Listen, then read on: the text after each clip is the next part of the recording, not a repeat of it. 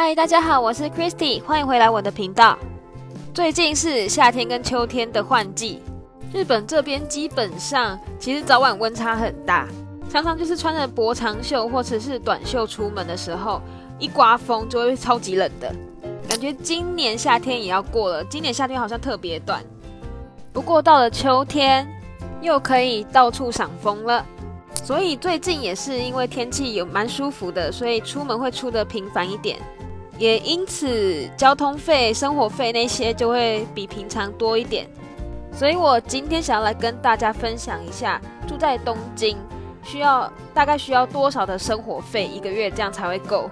首先，我会针对食衣住行娱乐各方面来提出一个最低的预算，但是每个月不可能只花这些钱，所以在最低预算的加上去的话，你们还要再多加一点钱，才会是你们实际在东京生活的生活费。食物方面的话，先假设说你们在东京都不出门外食，都自己煮。以我为例好了，一个礼拜不吃不出门，然后每天有鱼有菜。然后还要买一些饮料的话，一个礼拜至少也需要七千块，然后七千块再乘以一个月四四个礼拜，那这样一个月也需要花费两万八。但是这个是建立在你一个月都不出门的情况下。那假设说你一个月出门一半好了，因为现在是疫情期间嘛，然后平常也在宅，所以大概出门一半是合理的。然后在外面吃一餐。最少最少至少都要一千块日币以上，要吃到好一点的餐点，甚至是下午茶的话，甚至需要三四千。那保守估计一天算就是花费食费三千块左右好了。然后出去半个月，这样也至少要四万五。所以我个人认为，一个月的食费，如果你比较节俭，而且你比较不在乎吃的方面的话，大概六七万。就可以解决，但是如果你吃的比较好，而且比较在乎吃的品质的话，那大概一个月花十几万都没有问题。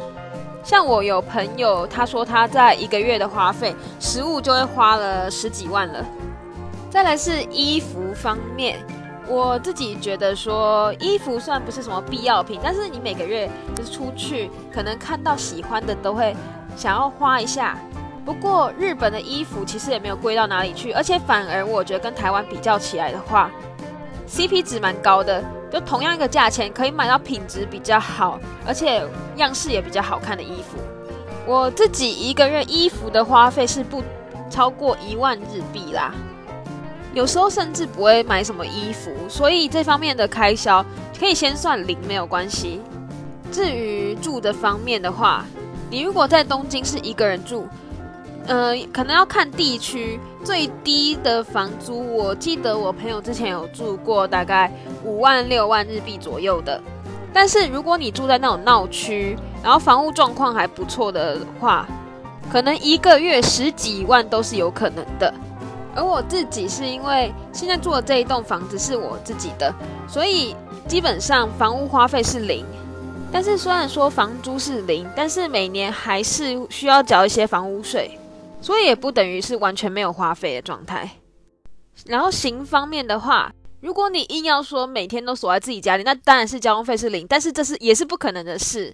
日本交通来回就算是去去很近的地方，至少都需要花费大概三百八十六块，我们出估四百块日币好了。有时候你可能去到更远的地方啊，跨县市这样来说，我觉得。一个月花费一万块日币已经是非常就是保守估计了，甚至有时候可能会花到快两万三万都有可能。因为在交通方面，日本的物价真的比台湾贵超多的。再来是教育方面，因为我现在在工作，我也没有在念书，所以教育方面当然是零。但是很多社会人士啊，都还会去上外面的一些课程，比方说绘画课啊。舞蹈课，或是甚至一些运动，这些也都需要花花一点钱。那如果这方面有花费的话，那都大概算一万五好了。这里报名各种课程也都不太便宜。像我之前有想要去学潜水课程，可是我发现报一次潜水课就需要十万日币左右了。娱乐方面，有时候这方面也是会花一大笔钱。你不可能不想去旅游，就一直待在家里，对吧？像是去那种有门票的地方，像迪士尼或环球影城，一天下来至少都要花一万日币。去东京以外的近郊，一天来回的话，至少也要花五千多以上，包含交通费啊、门票钱或是吃饭那种，一天一定都要花五千多以上。像是去三天两夜或者四天三夜大阪啊，然后关西一带或是其他地方的话，甚至一趟旅程都需要花费六万日币以上，甚至超过。这样更远一点的地方啊，九州啊、冲绳啊，或是其他外岛，一定都要花十万日币以上的。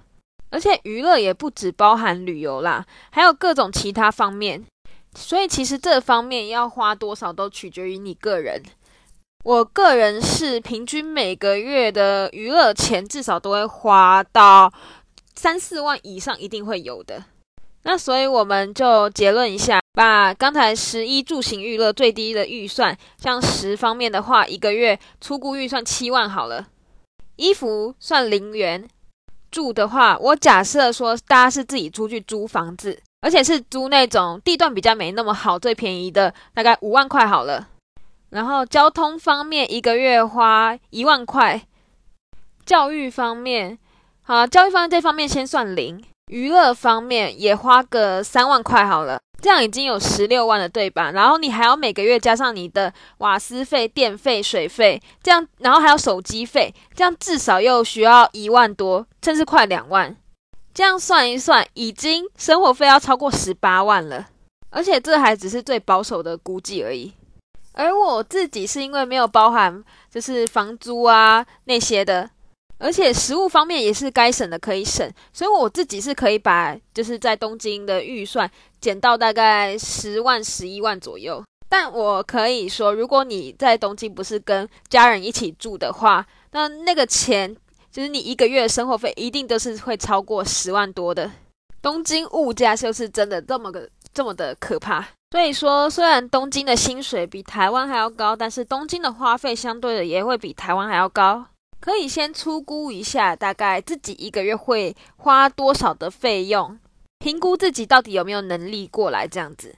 哦，我以上讲的全部都是日币为单位，不是台币，而且仅作为参考啦。每也许每个人花费不一样。那如果喜欢我今天的内容的话，也可以去听听我别则故事。那么我们下次见，拜拜。